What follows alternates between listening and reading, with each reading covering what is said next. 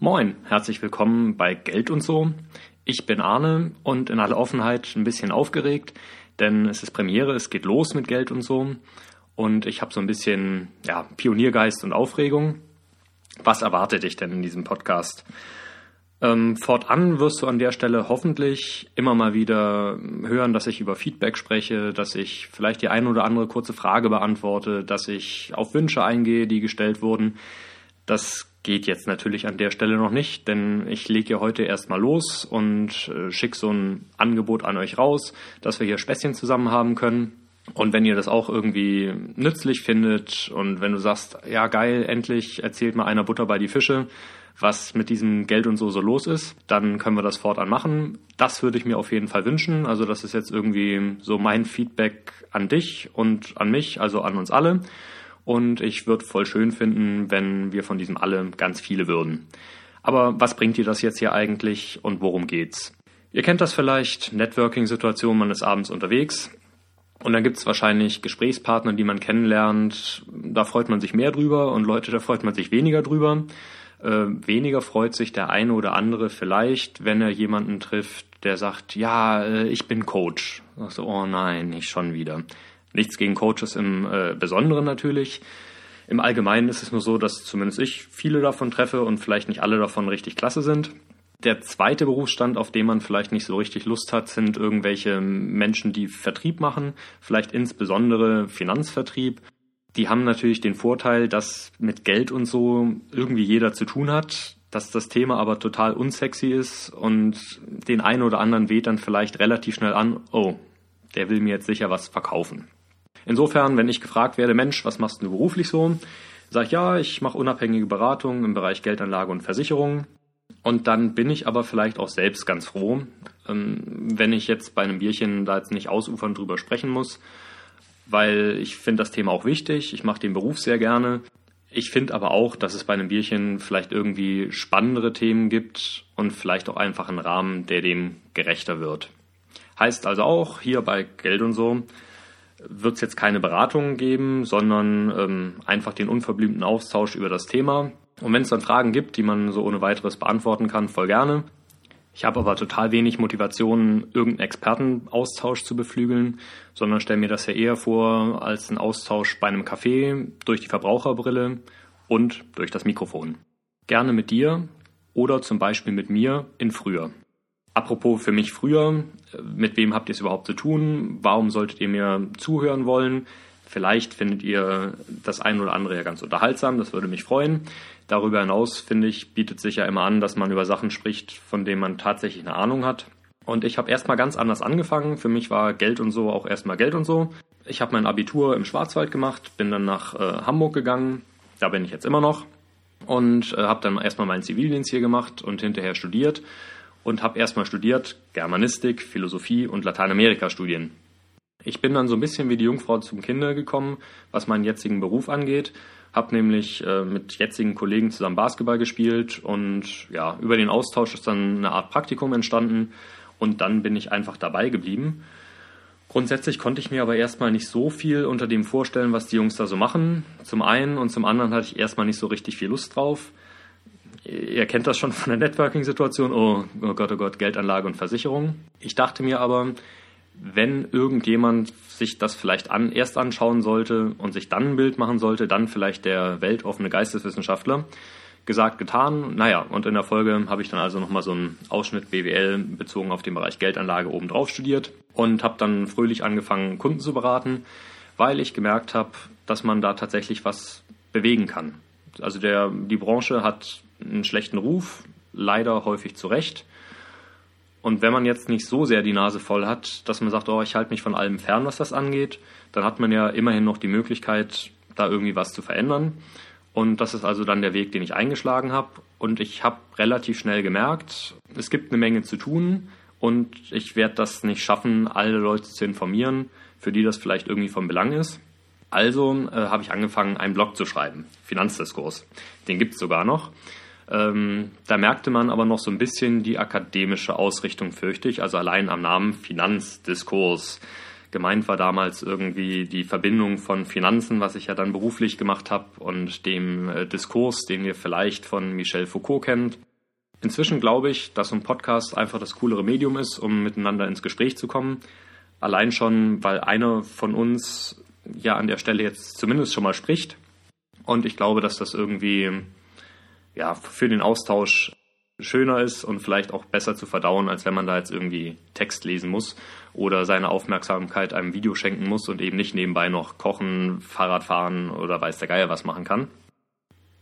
Soll also heißen, vielleicht gar nicht so blöd, wenn wir uns mal miteinander beschäftigen, du und ich, weil ich fachlich zumindest nicht ganz auf der Suppe hergeschwommen bin und auf der anderen Seite verstehen kann, wenn man das Thema jetzt nicht total spannend findet und ein Fachbuch nach dem anderen verschlingen möchte. Denn es ist ja so, dass einem eine gewisse Phase in seinem Leben lang tatsächlich egal sein kann, relativ egal, was mit diesem Geld und so so los ist. Denn während des Studiums hatte zumindest ich sowieso relativ wenig davon und hätte mich vielleicht tatsächlich auch wenig damit beschäftigen müssen. Jetzt kennst du das vielleicht auch. Irgendwann ist das Studium zu Ende. Wenn es noch nicht zu Ende ist, sondern bei dir noch läuft, keine Sorge, das Studium geht irgendwann vorbei, im Guten wie im Schlechten. Also ich habe tatsächlich viel Spaß gehabt beim Studium. Gerade jetzt so, wo der Herbst gülden ist oder wenn man dann in Hamburg tatsächlich auch mal einen Sommer hat. Ja, ja, ich weiß. Mein Junge, warum weinst du denn? Es ist doch Sommer. Aber ich komme aus Hamburg. Haben wir alle gesehen, haben wir alle gelacht. Und in der Tat, der Sommer ist tatsächlich die letzten drei Jahre nicht so richtig super hier in Hamburg. Sei es drum. Irgendwann geht dieses Studium auf jeden Fall vorbei und meistens stürzt man sich danach dann irgendwie, der eine oder andere reist vielleicht noch mal ein bisschen der Glückliche, ins Arbeitsleben und wird dann dafür sogar entlohnt. Und dann wird man feststellen, Mensch, äh, nur weil ich jetzt auf einmal Geld verdiene, heißt das ja nicht, dass ich schlagartig mehr Geld ausgebe. Und auf einmal bleibt dieses Geld übrig und irgendwie ist ja blöd, wenn das auf dem Konto rumliegt und vor sich hinschimmelt. Und dann gibt's ja immer wieder Leute, die einem erzählen, Mensch, ich habe letztens irgendwo ein Magazin gesehen und da stand Berufsunfähigkeitsversicherung total wichtig. Oder meine Eltern liegen mir immer in den Ohren, Junge, du musst was für die Rente machen, die reicht nicht. Und auf einmal ist man also an dem Punkt, dass sowohl die Möglichkeit gegeben wäre, da irgendwie was zu machen, sobald man sich dem nähert, denkt man so, oh, ist das anstrengend, ist das wenig Spaß und dann macht man das ja auch noch in der Freizeit. Warum zur Hölle sollte ich denn in meiner Freizeit was machen, was überhaupt keinen Spaß bringt? Und wo man dann immer noch das Gefühl hat, irgendwie werde ich doch hier am laufenden Band verarscht. Glücklicherweise wirst du dann auch feststellen, dass es bestimmte Dinge gibt, die man mit diesem geilen Internet total leicht selbst lösen kann. Also nicht alle Selbstberatungen über das Internet, die dann also keine Beratung ist, sondern eher eigene Recherche, ist schlecht. Einfache Sachen kann man damit bewältigen und für den einen oder anderen ist es ja vielleicht sogar schon mal eine geile Geschichte, zu merken, hey, ich kann ein Konto ohne Kontoführungsgebühren haben und ich kriege da eine kostenlose Kreditkarte und kann mit der auch noch weltweit kostenlos Geld abheben. Ich muss ja gar nicht immer den Geldautomaten meiner Hausbank suchen. Und das sind Sachen, die kriegt man relativ schnell auch selbst hin. Also dafür braucht man mich nicht, dafür braucht man den Podcast nicht. Und das gleiche trifft zu auf irgendwelche kleineren Versicherungsgeschichten. Irgendwann wird es dann doch größer und komplexer. Und bei größer und komplexer ist meistens das Risiko größer. Das heißt, äh, Leute wollen dann auch mehr Geld von einem haben. Und das ist dann so viel Geld, dass man sich überlegt, soll ich das jetzt wirklich machen?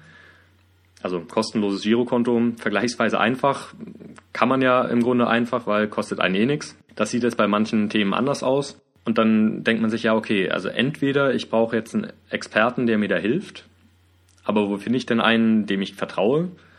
Oder ich mache das selbst und sobald man sich der Sache ein bisschen nähert, merkt man, scheiße, jetzt habe ich die Büchse der Pandora geöffnet, weil man das Spiel tatsächlich beliebig komplex werden lassen kann Leute, die in der Branche arbeiten, haben dann immer noch den Vorteil, dass sie sich teure Tools einkaufen können, die Sachen dann besser vergleichbar machen, gegenüberstellen. Das hat man aber als Endverbraucher nicht.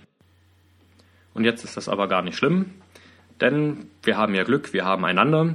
Das heißt, fortan wird vielleicht das eine oder andere geklärt werden im Austausch über Geld und so. Und das möchte ich zum Beispiel immer auch beleuchten durch ein kleines und was war sonst noch los am Ende.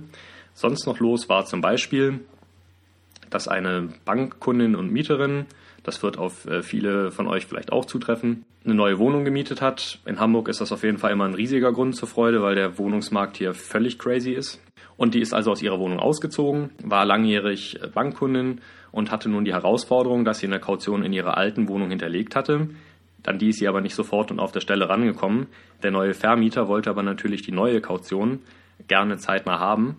Und so musste sie also einen Zeitraum von nicht besonders lange, vielleicht ein, zwei Monate, irgendwie überbrücken und dachte sich, ach Mensch, ich bin so lange Kundin bei meiner Bank, da geht sicher irgendwas. Vielleicht kann ich ja einfach meinen Dispo für zwei Monate mal situativ erhöhen lassen. Ich weiß ja sowieso, dass die Kaution aus der alten Wohnung kommt und dann ist das Thema ja wieder vom Tisch. Nachvollziehbarer Gedanke also. Und in dem Fall ist das Verschulden vielleicht auch okay, weil es in einem überschaubaren Rahmen passiert. Und es hätte also fortan so einfach sein sollen. Was passiert ist, ist, dass sie zur Bank gegangen ist und tatsächlich einen Kredit bekommen hat. Das war allerdings an die Bedingung geknüpft, dass sie nicht nur den Kredit nimmt, sondern auch noch einen Bausparvertrag.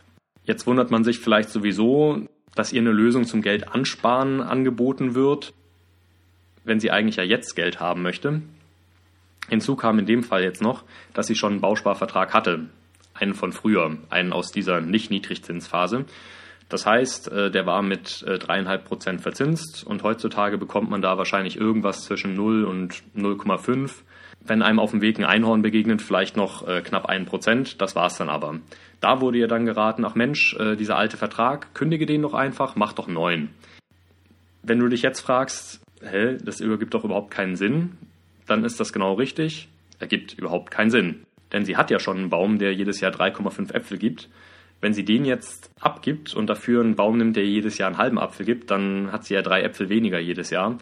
Und das ergibt also so gar keinen Sinn und ist zugleich der Grund, warum wir alle auf Geld und so häufig nicht so richtig Lust haben, weil eben solche Dinge leider Gottes tatsächlich und immer noch passieren. Folglich wurde der entsprechende Bankberater dann in dem Newsletter, den ich dazu gelesen habe, auch als schlechtester Bankberater Deutschlands bezeichnet. Ob er das ist, weiß ich nicht. In jedem Fall kann man dazu bemerken dreierlei. Die Kundin selbst, im Grunde clevere Idee, alles richtig gemacht, wenn man sich jetzt nicht endlos äh, verschuldet. Und damit meine ich in dem Beispiel vor allem die Zeit. Dann ist ja so eine Überbrückung qua Dispo für zwei Monate vollkommen in Ordnung. Dann ist vielleicht spannend zu wissen, dass sogenannte Kopplungsgeschäfte nicht rechtens sind. Das ist also verboten, dass wenn man eine Sache von der Bank möchte, dass die sagt, ja, kannst du haben, kriegst du aber nur, wenn du gleichzeitig auch noch diesen anderen Krempel dazu nimmst. Ist nicht erlaubt. Und nicht erlaubt ist es deswegen, weil es eben nur gut ist für die Bank und nicht gut ist für den Kunden. Und zum Dritten ist dieses Geld und so manchmal eben tatsächlich so einfach, da fehlt einem dann vielleicht manchmal nur als jemand, der sagt, ah ja, und diese ganzen Unterlagen und ich verstehe das eh alles nicht, der Mut zu sagen, ja Moment, ich habe dreieinhalb Äpfel und die bieten mir stattdessen einen Apfel an oder einen halben. Warum zur Hölle soll ich das denn machen? Und so lässt sich tatsächlich mit ein bisschen Einsicht in die Materie ganz viel runterbrechen auf apfelähnliche Beispiele.